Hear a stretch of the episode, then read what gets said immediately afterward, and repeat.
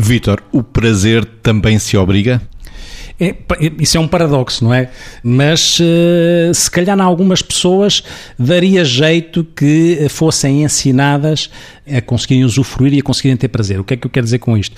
É evidente que a vida leva, leva de tal maneira uma aceleração que muitas vezes uh, criar tempos específicos para prazer pode ficar, esta ideia pode ficar amputada, este tempo pode ficar condicionado.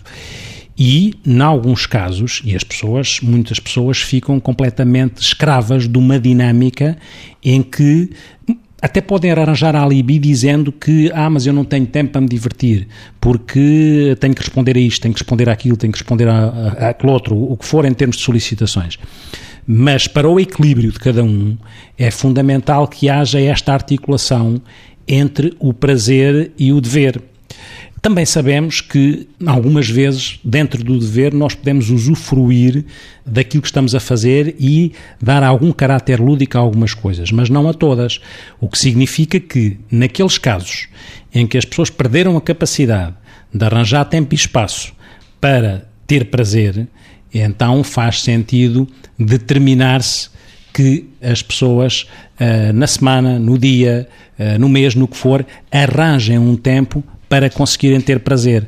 Dir-se-á, então, mas isso é um prazer determinado e isso não vai amputar a possibilidade de prazer ao princípio, para quem não esteja habituado, pode ser um prazer condicionado, mas a esperança ou a expectativa é que depois entre num automatismo natural e a pessoa possa usufruir de um prazer que possa ser condicionado, porque algumas vezes o que é difícil para alguém é achar que aquilo pode dar prazer. Se calhar, quando se habitua a ter aquele tipo de prazer, depois, em termos de, de retroatividade, a, própria pessoa pede aquilo eh, que antes não queria ter, ou aquele tempo que não queria ter, e, e, por isso faz sentido eh, determinar em alguém ou para alguém tempos que a pessoa habitualmente não tem para prazer.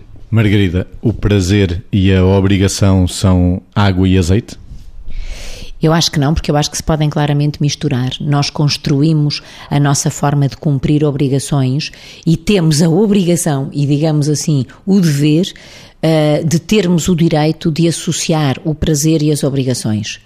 Por isso eu acho que isto depende muito da nossa forma de estarmos nas coisas. Quer dizer, eu posso chegar a um sítio para onde não me apetece ir, mas tenho a opção de dar um bom dia bem disposto ou um bom dia casmurro. E esse problema é meu. Agora, quando eu dou um bom dia casmurro, posso chatear os outros e passo a expressão chatear, eh, mas verdadeiramente eu também estou a amputar o meu prazer. Portanto, eh, esta é uma linha. A outra linha é que o que me parece é que às vezes as pessoas não sabem dosear o prazer e acabam por lidar com o prazer de um modo, como eu digo muitas vezes, que é incompatível com o bem-estar. Ou seja, o prazer com equilíbrio não é incompatível com o bem-estar.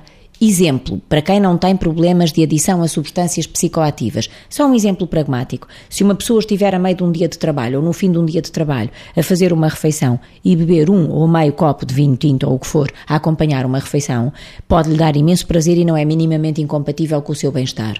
Agora, se uma pessoa beber uma garrafa de vinho a meio de um dia de trabalho, já acaba por perder o prazer que o prazer lhe daria, eh, ou que o excesso de prazer que o prazer mal medido lhe daria, e às tantas isso pode ser incompatível com a continuidade do seu bem-estar Evidentemente que este é um exemplo primário que eu estou a dar, mas eh, claramente parece-me a mim que dá uma boa imagem da responsabilidade que todos devemos ter no sentido de usar o prazer que é compatível com o bem-estar e ao mesmo tempo de viver as obrigações com o prazer que elas nos devem dar, porque isso contribui para a nossa autorrealização significativamente.